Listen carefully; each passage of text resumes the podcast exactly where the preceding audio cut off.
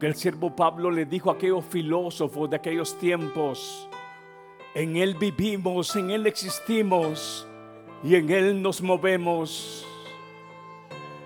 Solo cuando comprendemos quién es el hombre, es que podemos entonces ser los adoradores que adoran en espíritu y verdad. Adoradores que no adoran con reserva. Adoradoras, adoradores que no adoran con condición, sino que adoradores que simplemente se rinden ante la grandeza de nuestro Dios creador, el Dios que creó todas las cosas que existen, todo lo visible e invisible, todo lo ha creado con un propósito y subsisten, subsisten todo ello en sus manos. Y cuando entiendes eso, varón, lo único que puedes desear y anhelar es rendirte ante el Señor. Si usted entiende esta palabra que se dio ahorita, lo menos que quiere estar es cómodo y sentado. ¿Qué tal si puede doblar sus rodillas ahí en su lugar? Si no tiene un problema en sus rodillas, y puede decirte, Señor, yo lo entiendo. Yo entiendo que la vida, yo entiendo que soy polvo, Señor, pero en esa en esa creación que tú hiciste de mí, en ese vaso de barro has depositado has depositado ahora tu Santo Espíritu, tesoros en vasos de barro. Si tan solo en este momento puede entrar ese pensamiento a nuestra mente, no nos quedaríamos de pie, simplemente entraría en todo nuestro ser. Una, una tremenda, tremendo nivel de reverencia ante Dios. Y lo único que quisiéramos es postrar nuestra cabeza al suelo ¿Cuánto te cuesta postrar tu cabeza al suelo? ¿Cuánto te cuesta reconocer quién realmente eres? ¿Cuánto nos cuesta postrarnos ante el estrado de sus pies? El reino, aleluya, de nuestro Dios.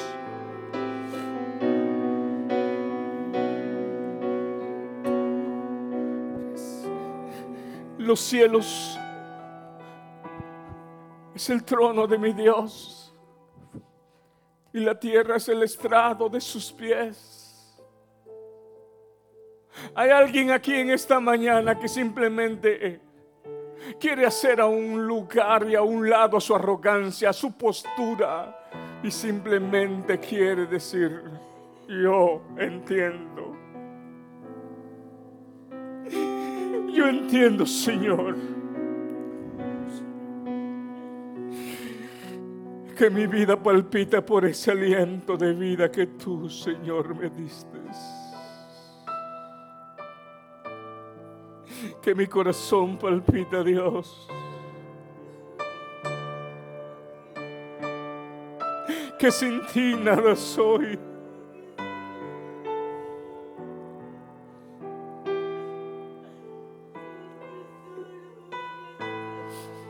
¿Quién es el hombre para que tengas de él memoria?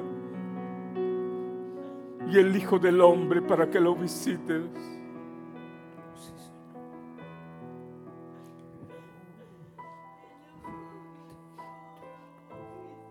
¿Qué es lo que estás haciendo aquí, varón? ¿Qué es lo que estamos haciendo aquí, hermanos?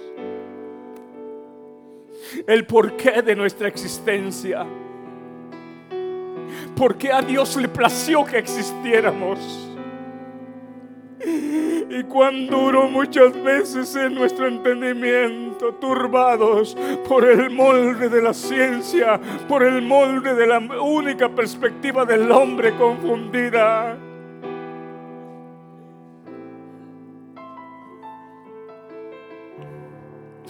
La idea del hinduismo en su confusión dijo que la vida y la muerte es como quitarse y ponerse un traje No. La idea de Darwin fue una evolución basada en millones de años. No. El escritor de Hebreos en Hebreos 11, verso 3,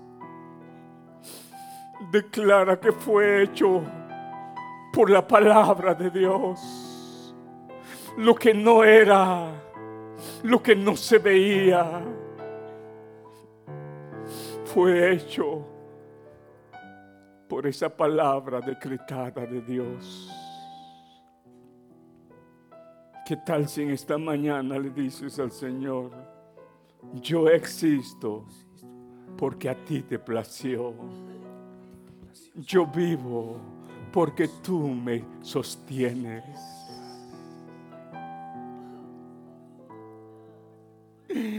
Dejemos toda arrogancia de humana y simplemente, Señor, nos postramos ante ti. Muchos se avergüenzan de postrarse sin darse cuenta que es un honor postrarnos ante nuestro Creador.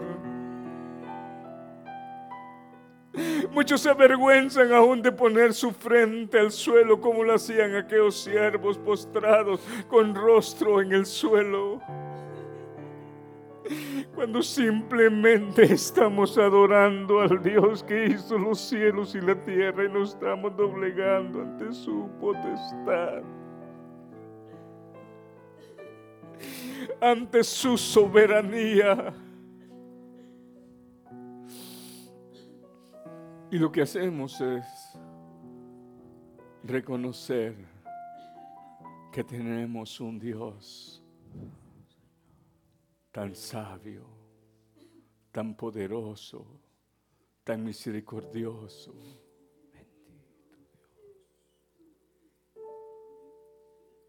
No existimos por causa de la casualidad. No existimos según la idea de la filosofía del hombre o la sabiduría humana. No existimos como el hombre ha dicho. Existimos como el Señor lo enseña. Padre, gracias te doy. Gracias por este momento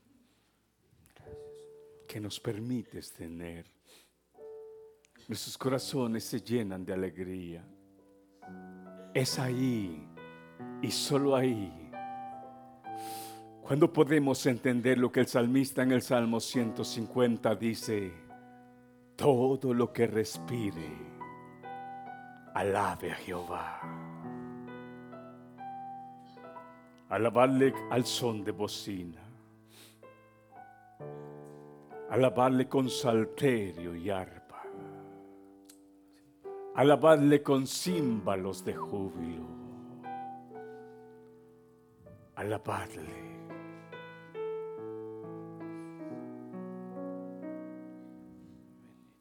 ¿Sabía usted que toda la creación rinde honor a Dios? Usted no se da cuenta quizás como los árboles, las aves, los mares, las estrellas, los astros rinden honor a su Creador. ¿Y cómo ignorar nosotros? Esa adoración verdadera a nuestro Dios que lo merece todo. Damos la gloria al Señor. Gracias, siervos, por este momento. Vamos a recoger las ofrendas de esta mañana y Padre, yo te pido con todo mi corazón, tú que haces proponer en el corazón de cada siervo y aquella persona, Señor, sierva, el dar con gozo te pido, mi Dios, que tú sobrepases, Dios mío, como dijo tu siervo, Señor, en una abundancia, Señor, espiritual, para que aquellas cosas que en ti se buscan, Señor, poderosas y eternas, sean también, Señor, las que marquen nuestra vida y aquellas que humanamente, Señor, a veces se buscan, sean añadidas tras ir en busca de tu voluntad y tu justicia. De esta manera te pido con todo mi corazón, esas manos que elaboraron durante esta semana, esta quincena, este mes, y simplemente, Señor, te dicen, Señor, con agrado y con gozo. Nosotros ponemos nuestra ofrenda para el sostén de este ministerio. Eres tú, Señor, poniendo en el corazón de tus hijos y tus hijas. Te damos gracias, Señor, porque hasta este día nuestros ojos no han visto escasez. Hemos visto la abundancia, Señor, en esta casa. ¿Cómo no agradecerte a ti, Señor, de ver cómo tú, Señor amado, sostienes lo que tú levantas? Por eso te agradezco con todo mi corazón. Bendice a este pueblo, Señor, que en reverencia y temor y en amor a ti, Señor, somos aportadores, Señor, con un corazón alegre. Puede pasar, hermano, los que en su corazón el Señor ha movido esta acción. Dios bendiga, hermano Elvis Martínez, hermana Roxana, Daisy, Dios los bendiga, están acá. Amén. Bienvenidos en el nombre del Señor. Aleluya. Dios les bendiga en esta mañana. Dios les bendiga. Programa de esta mañana es un poquito largo, aunque pues, tenemos esa Santa Cena eh, y con la ayuda del Señor vamos a, vamos a tratar de introducir el tema de esta mañana, el tema de esta mañana basado a lo que hemos estado hablando del tema del crecimiento. Cuando hablamos del crecimiento espiritual, necesitamos ahora entender quiénes somos. Usted sabe que cuando los niños comienzan a crecer, comienzan a hacer preguntas. Papá, ¿por qué a mí me gusta jugar con carritos y mi hermanita juega con muñecas? Y entonces el padre tiene que saber responderle. El niño comienza a preguntar entre la diferencia de un niño y una niña, su cabello largo, ¿por qué ella tiene el cabello largo y por qué a mí me lo recortan? Son preguntas infantiles. Pero cuando venimos a las, a las preguntas espirituales, del crecimiento espiritual, Hablábamos el viernes que el proceso que tenemos, como dijo el, siervo Santiago, al pasar pruebas, al pasar este, la prueba produce paciencia, la paciencia tiene su fruto a, la forma de llegar, llevarnos a un nivel de madurez y a un nivel de cabalidad. Y cuando hablamos eso, estamos hablando de gente que está pasando un proceso en el cual el crecimiento espiritual día con día se va notando en su vida. Entonces, cuando creemos en el Señor y comenzamos una vida nueva, una nueva criatura, necesita ser instruida en su crecimiento. Lamentablemente, por mucho tiempo ha existido un error. Mucha gente dijo, bueno, yo creí en el Señor Jesucristo y estoy preparado para ir con el Señor. Amén. Hay una promesa y esperanza, pero esa persona que ha nacido de nuevo necesita entender ahora quién es.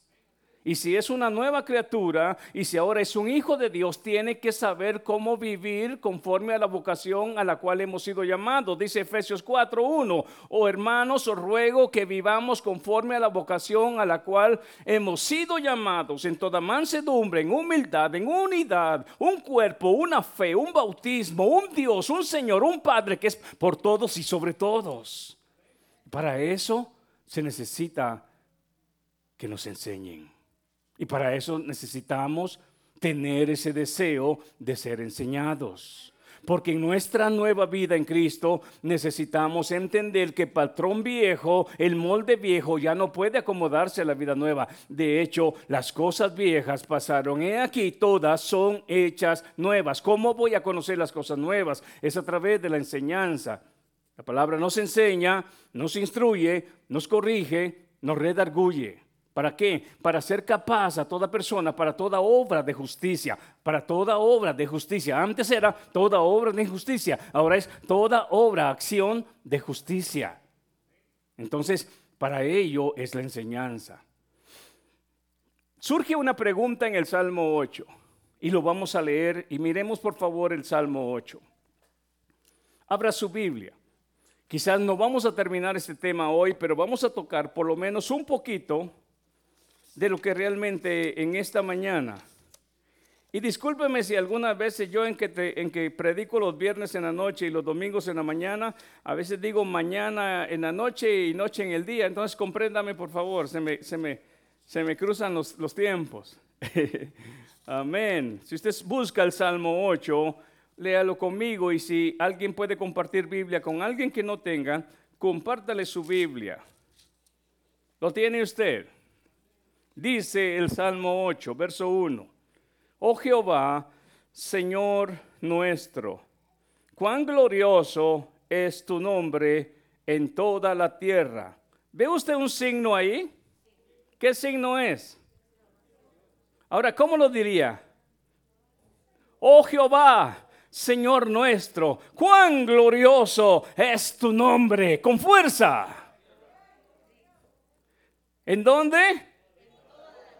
En toda la tierra. ¿En dónde entonces? En toda su creación, en los animales, en los hombres, en toda la tierra. En lo visible como lo invisible. El nombre de Dios está sobre todo poder, sobre toda autoridad, sobre todo trono. Lo dice Colosenses 1, 16, 17, si usted se quiere recordar de eso. De la boca de los niños y de los que maman, fundaste la fortaleza a causa de tus enemigos, para hacer callar al enemigo y al vengativo. Ahora comenzamos en la, lo que comienza a observar el salmista. Cuando veo tus cielos. Cuando usted piensa en Dios, cuando usted piensa en, el poder de Dios y en lo que Él hace, ¿qué es lo que mira? ¿Cuánto dinero tiene? ¿Cuántas casas tiene? Porque el salmista está viendo lo que no se paga con dinero. Entonces, cambiemos nuestra perspectiva. Cuando decimos, es que el poder de Dios, es que mire, hermano, qué carrazo traigo. Discúlpame. Arriba, ese está más grande que tu carro.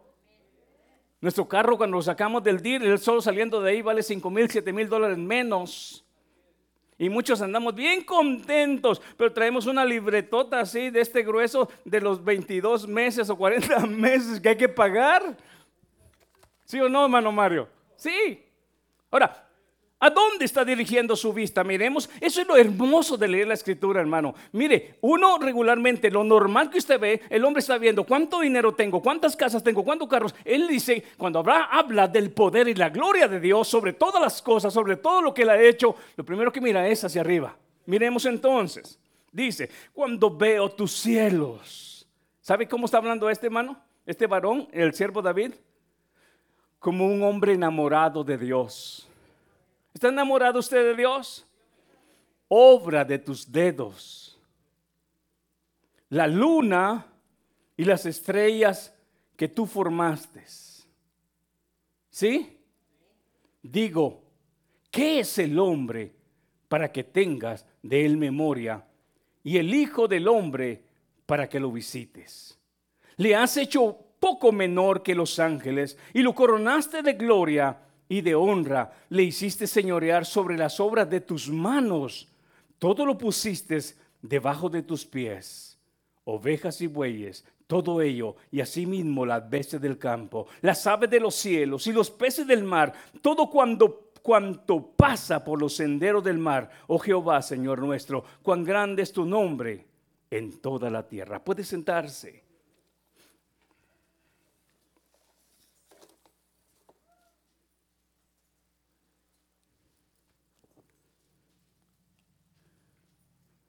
Cuando surge esta pregunta, ¿de quién es el hombre? Ahora en nuestra nueva vida, en nuestra nueva naturaleza, en nuestra experiencia ahora que estamos iniciando, en nuestro nuevo caminar con Dios, nos preguntamos o se pregunta mucha gente, ¿quién es el hombre? ¿Cuál es el origen del hombre? ¿Por qué existo? ¿A dónde voy? Ahora quiero decirles algo. Cuando hablamos del hombre estamos hablando de lo que se llama antropología, que es el estudio o la ciencia que estudia al hombre. Y muchos yendo tras solamente el estudio o la ciencia, bajo la mentalidad y el razonamiento humano, han cometido terribles errores. Es ahí donde salió la teoría de Darwin tratando de dar una respuesta a quién es el hombre, tratando de explicar la evolución. ¿Y sabe qué? Me recuerdo yo que venía con mi esposa esta mañana y le digo, mi hija, ¿qué es lo que nos enseñaron en la escuela respecto a la humanidad o al hombre? Me dice ella, naces, creces y mueres. Eso es lo que enseñan en la escuela. Ahora, esa es la respuesta que muchas veces da la, da la ciencia, da la, la sabiduría humana, pero ¿qué es lo que dice Dios? Porque bajo la perspectiva del hombre, para querer dar una respuesta, ¿quién es el hombre? Lamentablemente ha cometido errores. Y esta teoría de la evolución de Darwin, lamentablemente, hermanos, no, no ha sido explicada y dada por algún tiempo y se ha diluido. No, esa sigue todavía en la mente de muchas personas creyendo cómo y cuál es el origen del hombre, cosa que la Biblia, lamentablemente, no lo apoya. La palabra no apoya esa teoría. Y muchos la hemos, la hemos escuchado, pero escuche usted bien. Para poder nosotros entender la pregunta del salmista, está hablando aquí en sí, ¿quién es el hombre? Y estamos dándonos cuenta que el hombre mismo no puede responderse a sí mismo sin acudir a Dios. Porque esta pregunta esta es una pregunta con relación a Dios y con relación a su creación. Y vamos a ver en primer lugar por qué estoy explicando esto. Porque si usted se está dando cuenta, dice aquí el verso, escuche una vez en el Salmo 8.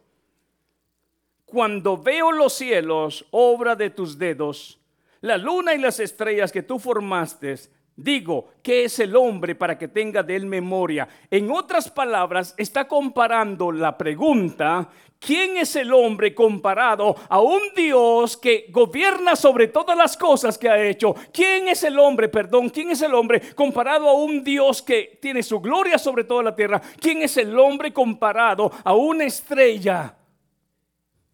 Y luego se da cuenta, un Dios tan poderoso, creador una creación en un universo con hermosas y grandísimas estrellas y astros y luego viene como una pregunta en degradación. Dios, su creación de todos esos astros y luego en el centro de la tierra dice, ¿y yo? ¿Quién soy? Entonces esta pregunta está saliendo en comparación a la grandeza de Dios, en comparación a todo lo grande que Él ha hecho, y luego un pequeño granito de arena. ¿Y yo quién soy? El hombre tratando de responder dice muchas veces, somos respuesta de la casualidad o somos producto de una evolución de millones y millones y millones de años.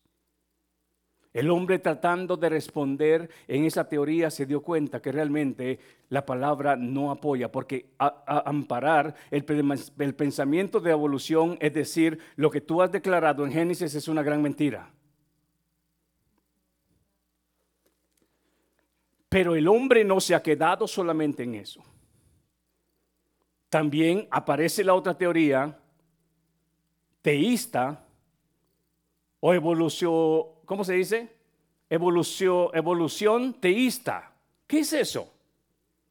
Personas que creen que Dios ciertamente está en medio de esa acción, pero que a Dios le tomó miles y miles de años y que Él solamente está supervisando lo que está pasando. Y no solamente eso, viene otra respuesta. cuando hablamos del, del creacionismo progresivo, ¿qué es creacionismo progresivo? Eso nos conviene y en eso me voy a amparar en esta mañana. Porque creacionismo progresivo ¿Sabía usted que mucho de, mucho de eso está dentro de algunas cabecitas de muchos creyentes? Y en esta mañana le voy a enseñar qué significa creacionismo progresivo. ¿Basado a qué? Miremos qué es lo que ellos enseñan bajo esa respuesta de quién es el hombre. Voy a explicarles en esta mañana y quiero que en esta mañana podamos entender lo que en sí hemos hablado en Jeremías 9, 23, 24. Para poder conocer quién es el hombre, en Jeremías 9, 23, 24 dice, lo hemos leído ese verso, ¿sí se recuerdan? Que no se alabe o no se gloríe el hombre de ser valiente, rico o sabio, sino de entenderme, de conocerme. El hombre no puede obtener esa respuesta de quién es si no conoce que dice la escritura acerca de Dios. El hombre no puede entender su origen, no puede entender su presente, ni puede entender su futuro si no comprende y si no conoce quién es Dios, el Dios eterno, y si no entiende lo que Dios declara del hombre. Nosotros tenemos centenares de, versos de lo cual habla la escritura, quién es el hombre. El hombre es como la flor del campo, el hombre es como la hierba, el hombre es polvo, los días del hombre son cortos. Pero ¿quién dice eso? ¿Quién declara eso? La palabra de Dios. La palabra de Dios que ha inspirado a aquellos escritores, más de 40 escritores en lo que se refiere a la Biblia, y ese ha sido el mismo mensaje. El hombre es hierba, el hombre es como la flor del campo. Si usted revisa desde Génesis hasta Apocalipsis, usted va a encontrar la respuesta del hombre.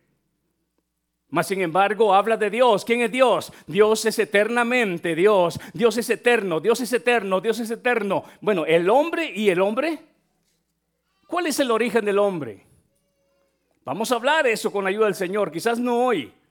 Pero vamos a entender en primer lugar cómo trata de responder ahora a pregunta del salmista, ¿quién es el hombre? Esta idea y Jeremías 9:27 dice, que se alabe y si pudiera alabarse alguien de conocerme, de entenderme que soy Jehová, que, que hago juicio y justicia. Entonces, en primer lugar es, la respuesta que el hombre o el cristiano ahora va a tener correcta es cuando aprende a conocer quién es Dios y, y, con qué propósito Él crea lo que Él crea y Él hace e hizo lo que ha hecho. Solamente cuando entendemos el por qué existo, por qué Dios creó al hombre, con qué objetivo. Y eso lo declara la palabra y lo tenemos en millares, pero vamos a ver en sí, hermanos, cuáles han sido muchas de las cosas que algunas veces, fíjese bien, han lamentado este, han lamentablemente torcido la respuesta. Fíjese bien, me gustaría que usted viera lo que enseña Génesis referente al hombre. Hoy no voy a tocar mucho de lo que es la evolución porque sabe que quiero decirle, vaya a Génesis y le voy a explicar algo rapidito. Gloria al Señor.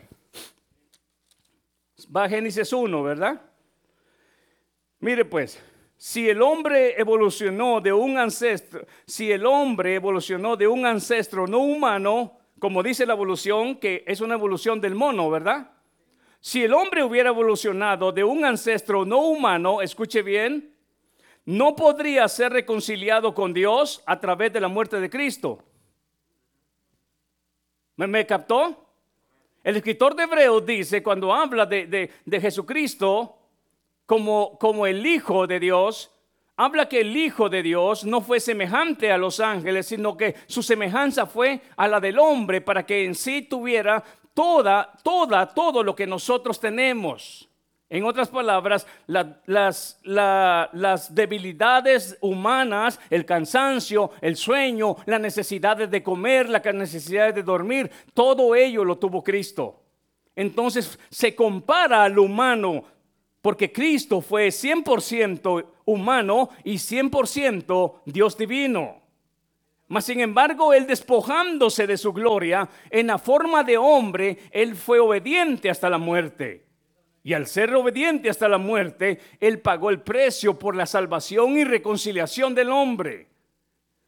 Si hubiéramos tomado lo que es la, la, teoría de la evolución, entonces Cristo no podría haber llegado a esa acción de libertad a la humanidad. Vuelvo y repito esto, si el hombre evolucionó de un ancestro no humano, no podría ser reconciliado con Dios a través de la muerte de Cristo. La muerte de Cristo fue por el hombre, sí o no. ¿Por quién murió Cristo? Y Hebreo dice que su semejanza no era a los ángeles, sino al humano en todo. Ahora, fíjese bien, esto niega la explicación y verdad bíblica de que Dios fue el que creó al hombre. Ahí es donde realmente esa idea o esa teoría niega que Dios creó al hombre. La teoría de la evolución niega que Dios creó al hombre. Entonces, basado en lo que mencionaba al último, de lo que es exactamente ese cambio o esas respuestas que se nos dan, aquí es donde tenemos que estar despiertos, hermanos, despiertos porque la palabra es la única que nosotros nos va a dar la respuesta. Y recuerden, escuchen una cosa, decíamos el viernes algo. Tenemos que estar atentos de lo que la Biblia dice, pero también tenemos que estar bien despiertos de lo que no dice y muchos le han agregado. Ahí es donde tenemos que estar despiertos. Porque de la creación yo he oído centenares de mensajes que el resto de la escritura no dice ni siquiera una palabra de lo que ellos han mencionado. Pero hay centenares o miles de personas que han dicho amén a algo que el resto de la escritura no ampara, ni lo repite Moisés, ni lo recuerda David, ni lo recuerdan los apóstoles, ni mucho menos Pablo habla de aquello, sino que habla de un Adán que fue creado por Dios y así como entró el pecado por un hombre, por, por un hombre, ahora Jesucristo, el postrer Adán, vino la salvación. No dice que entró por un mono. No, dice que entró por un hombre el pecado y por otro vino la salvación. Entonces cuando habla del origen del hombre, vamos a tocarlo en el siguiente mensaje, un poquito más atrás de lo que muchos han entrado, han entrado de lo que la Biblia no dice. La Biblia no dice, pero muchos le han agregado. Y eso tenemos que tener mucho cuidado. Ahora escuche usted. Vamos a ver un poquito de lo que es creación progresiva, de, la respuesta. La teoría, que es la, la, creación progresiva? A esto se le llama la teoría del día. Si usted quiere escribir la teoría del día. ¿Por qué es que sale esto? Esta teoría contradice el orden de Génesis 1.5. Ahí está en Génesis 1.5. Vamos a ver Génesis 1.5. Gloria al Señor, ¿lo tiene? Y llamó Dios a la luz que día y a las tinieblas llamó noche. Y fue, dígalo usted, que se oiga fuerte, y fue la tarde y la mañana un día. Ahora escuche usted bien. De acuerdo a la respuesta de lo que se le llama creacionismo progresivo, existe en ellos la teoría del día que aquí, en Génesis, no se está hablando de días literales, sino que días simbólicos. Ahora, sinceramente, yo sé que muchos de ustedes han escuchado este mensaje y quizás muchos lo han creído porque no han analizado el resto de la palabra. Pero esta mañana y este día es un día tan importante para entender algo que lo que está explicando acá es que está mencionando en primer lugar, para definir un día, está mencionando la forma en la cual Dios creó el día. Y si usted regresa, dése cuenta. ¿Estamos leyendo en cuál? En el verso 3, verso 5. ¿Sí? Y llamó Dios a la luz día y a las tinieblas llamó noche. Ahora, y fue la tarde y la mañana un día. ¿Cómo componemos nosotros el día regularmente?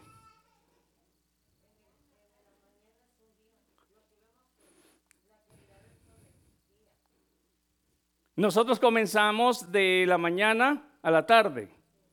¿Sabe usted cómo celebran los judíos el, el, Sabbat? Desde que el sol se esconde, se oculta, hasta cuando viene la, la otra tarde, ese es el día. Entonces en sí se, se, mueven las dos partes, oscuridad y claridad. Ahora, lo que quiero referirme en esto es que en la teoría del, creacionismo este, progresivo están hablando que sí, ok, Dios creó en el primer día. Miremos qué es lo que dice que creó. ¿Qué creó? ¿Qué creó Dios en el primer día? ¿Ah? Si usted se da cuenta, creó ¿qué? La luz y las tinieblas. Luego dijo Dios, haya expansión en medio de las aguas y separen las aguas de las aguas. E hizo Dios la expansión y separó las aguas que estaban debajo de la expansión de las aguas que estaban sobre la expansión y fue así. Y llamó Dios a la expansión cielos y fue la tarde otra vez y la mañana, el día Ok, pregunta, pregunta, pregunta. Está, está refiriendo tarde y mañana para referirse a día, un día de 24 horas. Ahora le voy a explicar algo muy, muy importante. El tiempo fue creado para Dios mover su creación. Porque Dios no necesita el tiempo. Dios no está bajo el tiempo. Dios es superior al tiempo. Dios creó el día y la noche para, para, para, que su creación se moviera bajo ese orden. Y cuando habla mañana y habla tarde, específicamente está hablando de lo que hoy conocemos de un día de 24 horas. Pero lo de la teoría de la creación progresiva están hablando. Ahora yo quiero decirles esto, no os crea que están hablando por hablar. Se están tomando de dos versos con una falsa interpretación. ¿Fueron entonces días de 24 horas o fueron días simbólicos por una falsa interpretación del Salmo 90, verso 4? Miremos lo que dice el amparo de esta teoría. Porque si comenzamos a fallar desde el principio, hermanos, a mediados de la enseñanza del hombre y de la creación y de Dios, estamos tostados y al final mucho menos. Yo he oído mensajes terribles, hermanos, del día del, arrebatamiento de la iglesia, terribles, hermano, de lo que es el final, terribles. Y mucha gente lo ha creído. Al tener un error al principio, se continúa en medio y se termina errando. Entonces observe usted que dice Salmo 90, verso 4. Y eso para que usted se dé cuenta, porque vamos a regresar una vez más a Génesis. ¿Lo tiene usted? Salmo 90, verso, leamos desde el verso 1. Señor, tú nos has sido refugio de generación en generación. Amén. Antes que naciese los montes y formase la tierra y el mundo, desde el siglo y hasta el siglo, ¿qué dice? Ok, mire qué equivocación ha existido en algunas predicaciones. El salmista comienza diciendo, Señor, tú nos has sido refugio de generación en generación. ¿Es cierto? ¿Quién está hablando esto? ¿Ah? Oración de Moisés, varón de Dios. ¿Por qué Moisés declaraba que Jehová había sido refugio para él? Porque Moisés podía recordar que también que también había sido refugio para Abraham, que también había sido refugio para Isaac. Moisés pudo recordar que todos sus ancestros habían sido protegidos bajo la poderosa mano de Dios. Escuche usted bien. Es aquí donde es muy fácil y estamos hablando de líder mega iglesias que tienen esto como, como una base bíblica, líderes de mega iglesias que tienen esto como una doctrina, pero una doctrina errada. Aquí es donde tenemos que darnos cuenta nosotros, ¿dónde fue donde erraron? Dios es refugio de generación en generación. ¿Es cierto sí o no? Es verdadero. Sigámosle. Entonces, Señor, tú nos has sido refugio de generación en generación. Ahora, ¿Hay punto ahí? Ok.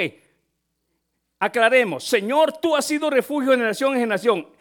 Refugio de Adán, de Eva, cuando ellos pecaron. ¿Sí es cierto? Los sacó del huerto, mas sin embargo, aún después de sacarlos del huerto, los protegió, los cuidó. Protegió a Noé, protegió a su familia, a ocho personas en esa arca, ¿es cierto? Ahora, observe usted, ahí hay un punto y aparte. Ahora comencemos. Antes que naciesen los montes y formase la tierra y el mundo, desde el siglo y hasta el siglo, tú eres Dios. ¿Eso es verdad, sí o no?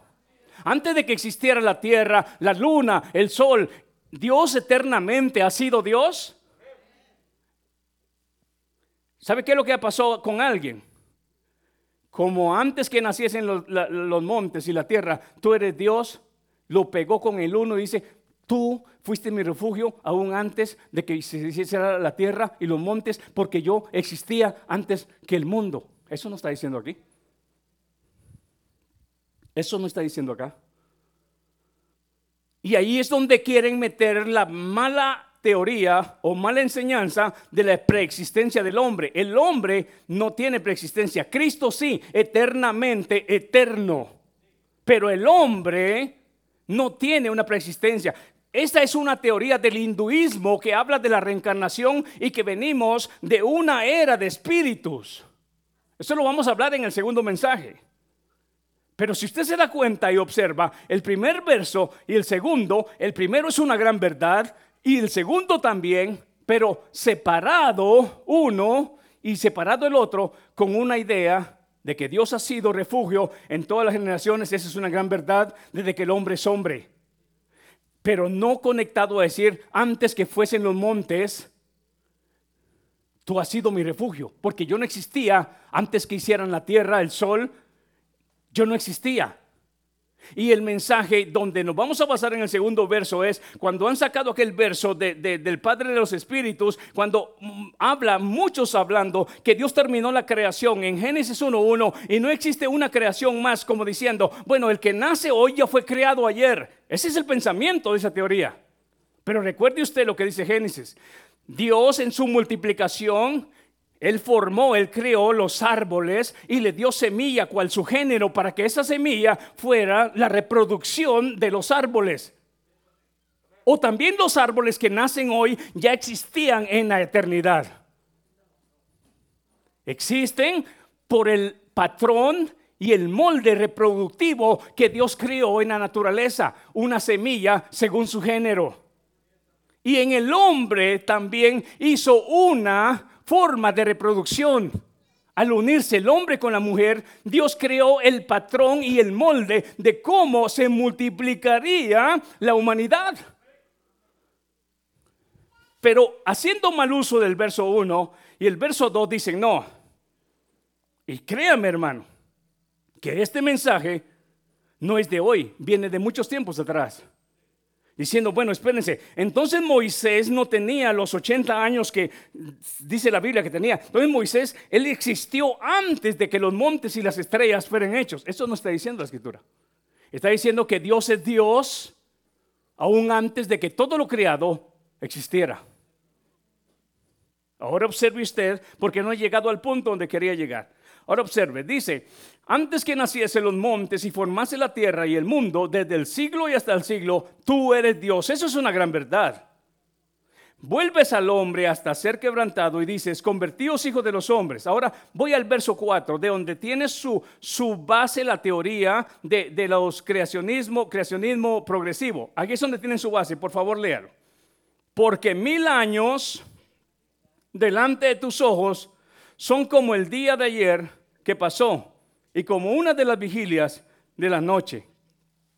Es de este verso donde han sacado que los días de Génesis no son días de 24 horas, sino que están hablando que son días de edades, de tiempos, de tiempos prolongados, de acuerdo a este mensaje. Ponga su manita ahí y regrese a Génesis para que se dé cuenta una vez más que habla del primer día, del segundo día y cómo completa la información que muchos lamentablemente han ignorado y al ignorar esa parte han caído lamentablemente en la falsa interpretación. Es ahí donde las falsas respuestas de quién es el hombre vienen a ser parte también de este paquete de errores. ¿Qué dice entonces Génesis una vez más desde el verso capítulo 1, verso 5? Está hablando de la forma simbólica de que Dios, fíjese bien, no está atrapado ni necesita del tiempo, de la prioridad y, la autoridad de Dios sobre el tiempo, o está hablando de literalmente de un día. Esa es la gran pregunta, donde se ha confundido lamentablemente la gente en esta, en esta explicación. Mire qué dice el verso 5 una vez más. Y llamó Dios a la luz día y a las tinieblas llamó noche. Y fue la tarde. Está hablando ahí de, tiempos este, eh, eh, simbólicos, de, años y años, a, la forma de que está hablando Salmo 90, verso 4. No, porque está mencionando tarde y mañana igual a... Por favor, sume conmigo. Tarde y mañana igual a un día.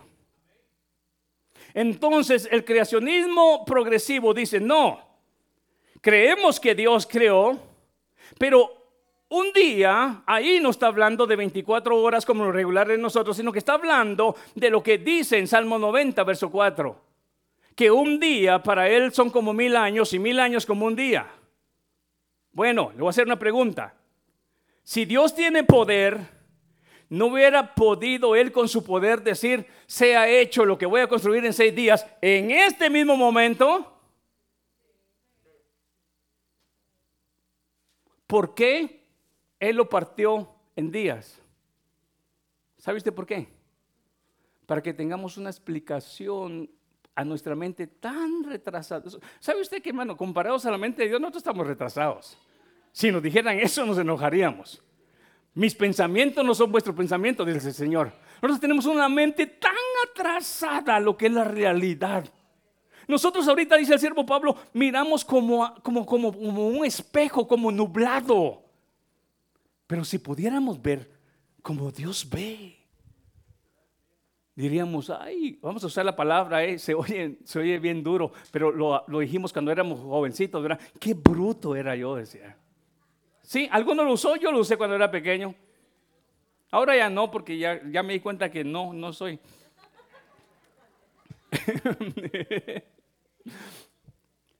si pudiéramos entender la perspectiva de lo que Dios ve y lo que nosotros miramos, y no solamente decimos, es que esto es y es verdad y aquí nadie me saca.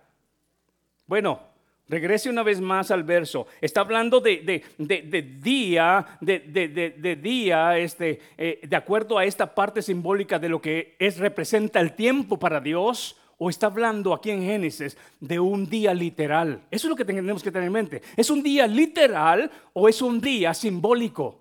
No, es un día de tarde y mañana. Miremoslo una vez más. El verso 5 dice entonces, dice el verso 5, llamó noche y fue la tarde y la mañana un día. Bueno, si eso no nos quedara a nosotros, entonces claro, sigamos leyendo el verso 6. Luego dijo Dios, hay expansión en medio de las aguas y separe las aguas de las aguas.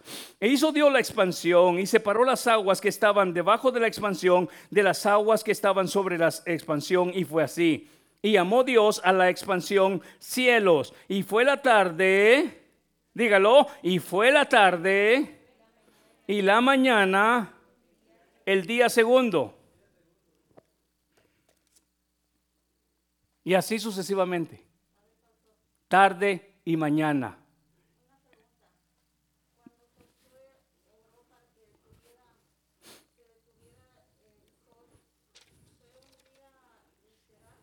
Sí, sí. Ahí no fue día, este, ahí fue literal. Si no, imagínense si hubiera sido este, simbólico. Ah, qué bueno que lo pregunta porque vamos a entrar. Después, ahorita vamos a leer lo que habla el Señor. En, e, entonces, mire, cuando entendemos que son días literales, el resto de la escritura lo ampara. Cuando entendemos que no son días simbólicos, entonces el resto de la palabra no lo ampara. De hecho, Salmo 94 no está amparando ni tiene nada que ver con lo que está hablando en la creación, sino que está hablando de la prioridad de Dios sobre el tiempo, que el tiempo es menor que Dios no se mueve bajo el tiempo, sino que Dios está sobre el tiempo. En otras palabras, no tiene ningún contexto ni ningún enlace con lo que está hablando en la creación. Pero muchos lo han tomado y lo han querido poner en la creación, declarando diciendo, no, ese día no significaba un día de 24 horas. Allí dice tarde y mañana. Y no solamente ahí, para ese amparo tenemos resto de escritura. Me, gustó lo que decía nuestro amigo y hermano Joel y me gustó y lo quedé en mi mente. Decía, si este pensamiento que tienes, si esta doctrina que tienes, si esto que llevas no tienen evidencias y lo llevaras a una corte, pierdes. Porque si está falta de evidencias, pierdes. Si trajéramos a estos líderes que han tratado de hablar de que Moisés existía antes de que la tierra existía, pierde. Si trajéramos a estos líderes que están hablando, que no está hablando de un día de 24 horas, sino que está hablando de mil años, igual a un día, pierden. ¿Por qué? Porque las evidencias enseñan lo contrario a lo que han querido responder de quién es el hombre, cuál es el origen del hombre, de la creación y todo lo que existe. Ahora, ¿nos quedamos con lo que han dicho o escudriñamos lo que la escritura dice? Es nuestra tarea. Usted puede quedarse con lo que han dicho o puede hoy despertar y decir, bueno, ¿qué es lo que la palabra me enseña? Entonces observe usted y denos cuenta, démonos cuenta entonces, basado en lo que mi hermana decía, ¿fue un día literal o fue un día simbólico? Si hubiera sido literal, a, a Israel se le enseña trabajar seis días y descansar el séptimo. Si fuera simbólico, deberían de trabajar seis mil años y descansar hasta los próximos mil. Y el hombre que ha vivido más, ha vivido 968, no me estoy, si no estoy mal, Matusalén. En otras palabras, no alcanzó ni el primer día de trabajo. No sé si me captó, pero vamos a verlo en lo que lo quiero explicar ahorita en la Biblia. Miremos Éxodo capítulo 20. Vamos a ver Éxodo capítulo 20. Verso 11. Eso es, hermano, eso es lo que usted tiene que tener en mente, que cuando si su pastor le trae una enseñanza y le está trayendo un enfoque bíblico, por favor, usted tiene el derecho y tiene, tiene, tiene el derecho porque está preguntando por la guía de su salvación y su eternidad. Pastor, dígame usted dónde ampara la Biblia, el resto de la Biblia, esto que usted me ha enseñado. Usted tiene el derecho de preguntar, iglesia. No diga amén a todo y no se vaya a su casa comprando todo lo que de este lugar se dice, porque de este lugar se puede decir mucho. La pregunta es cuánto de lo que en este lugar se dice tiene evidencia bíblica que ampara su verdad. Pero mire qué dice Éxodo capítulo 20. Si usted tiene su Biblia, tómelo hermano, porque a veces este, al no abrir nuestra Biblia, muchas veces hermano, ese mensaje que se dio pasó por una oreja y se metió y se salió por la otra. Pero ¿qué dice Éxodo 20, verso 11?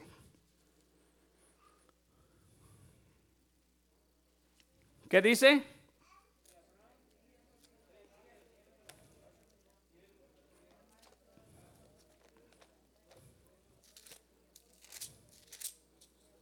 Dice Éxodo 20:11, lo vamos a leer. Porque en seis días proféticos igual a mil a seis mil años. ¿Así dice ahí? Porque en seis días hizo Jehová los cielos y la tierra. ¿Días con qué? ¿Con mil tardes y mil noches o días con una tarde y una noche? Está hablando de una tarde y una mañana, perdón. Una tarde y una mañana. Es lo que dice Génesis. Entonces mire lo que dice una vez más el verso 11. Porque en seis días hizo Jehová los cielos y la tierra, el mar y todas las cosas que hay en ellos. Y reposó en el séptimo día. Por tanto Jehová bendijo el día de reposo y lo santificó. Amén o no amén. Bueno, eso no es suficiente, hermano. Deme otra porque esa no me alcanza. Miremos Éxodo 31, 17.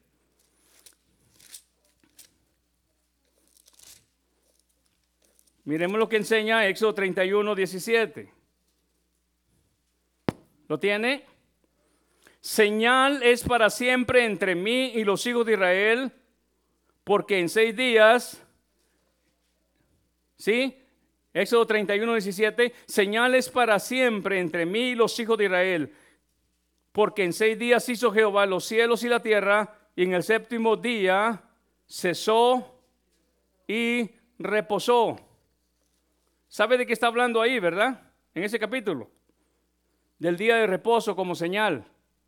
Del día de reposo que el Señor le dio a Israel. Trabajarán seis días y descansarán al séptimo. Nosotros quisiéramos muchas veces que la semana tuviera ocho, era para trabajar ocho. No, tiene siete hermanos. Pero si esto fuera, esos días fueran proféticos o fueran simbólicos, estaríamos hablando de Israel, así como Dios creó la tierra en seis días, ustedes tienen que trabajar seis mil años. ¿Quién va a vivir seis mil años? Ahora, ese error se ampara en Salmo 90, pero no solamente en Salmo 90, también toman segunda de Pedro. Miremos lo que dice segunda de Pedro haciendo este, memoria del mismo verso. Segunda de Pedro 3.8.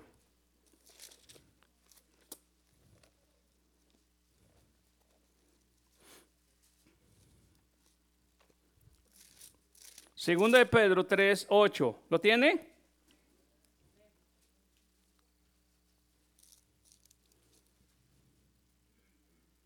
Mas, oh amados, no ignoréis esto, que para con el Señor, para Él, para nosotros no, para con el Señor un día es como mil años. Ahora mire, si los que eh, eh, introducieron este error y tomaron esto como base hubieran leído el resto, ellos mismos se contradicen. Y mil años como un día. Ahora voy a cerrar con esto y le voy a explicar algo. Esos mil años en la idea de la evolución o de los evolucionistas, esos mil años si ellos dicen que en mil años son mil años, no 24 horas, los de aquí de la, de la progresiva, están diciendo, no, no, no no es un día, son mil años. Y en mil años Dios creó todo esto, lo que dijo en un día. Bueno, si trajéramos esta información y la pusiéramos aquí con los evolucionistas, dijeran, un año es como un abrir y cerrar de ojos. Nosotros necesitamos de millones de años para que eso se logre hacer célula y célula y como dicen los, los, los átomos y comiencen a pegarse y comience a producirse según hace teoría. En otras palabras, hasta esto y esto se contradice. Si dijéramos que en mil años, si lo trajéramos aún a la idea de la ciencia y del hombre en su pensamiento, dijera, no, mil años no alcanza para eso que ustedes están diciendo. Necesitamos de miles y miles y millones de años. Entonces, este, fíjese aquí algo ahí muy importante. Fíjese aquí. Aquí es donde podemos entender algo. Aquí es donde podemos nosotros entender algo. El Señor quiere enseñarnos, instruirnos, corregirnos. Hay veces que yo estoy orando y le digo, Señor, pero si me muevo de esta manera, el Señor dice, no, sigue orando. Señor, pero si, sigue orando. Y una de las últimas respuestas que el Señor me dio es algo. Cuando miramos a un pastor como David, ¿qué hacía David para defender a sus ovejas, hermano? De acuerdo, cuando fue a pelear con el, con el gigante, David declaró de la manera que él defendía a sus ovejas. ¿Alguien se acuerda? Dice, si viene un oso contra mí, lo mato. Si viene un lobo contra mí, lo mato. En otras palabras, una de las formas en la cual un pastor literal puede cuidar a sus ovejas es matando a los lobos y matando a los osos y matando a los leones. ¿Sí o no? Ahora, digo, Señor, pero yo no puedo ir a matar a los lobos y a los osos. Pero el Señor me muestra algo. ¿Y qué pasa cuando la oveja Hoy se volteó el, rollo, ya no va el lobo en busca de la oveja. ¿Qué tal cuando la oveja va en busca del lobo?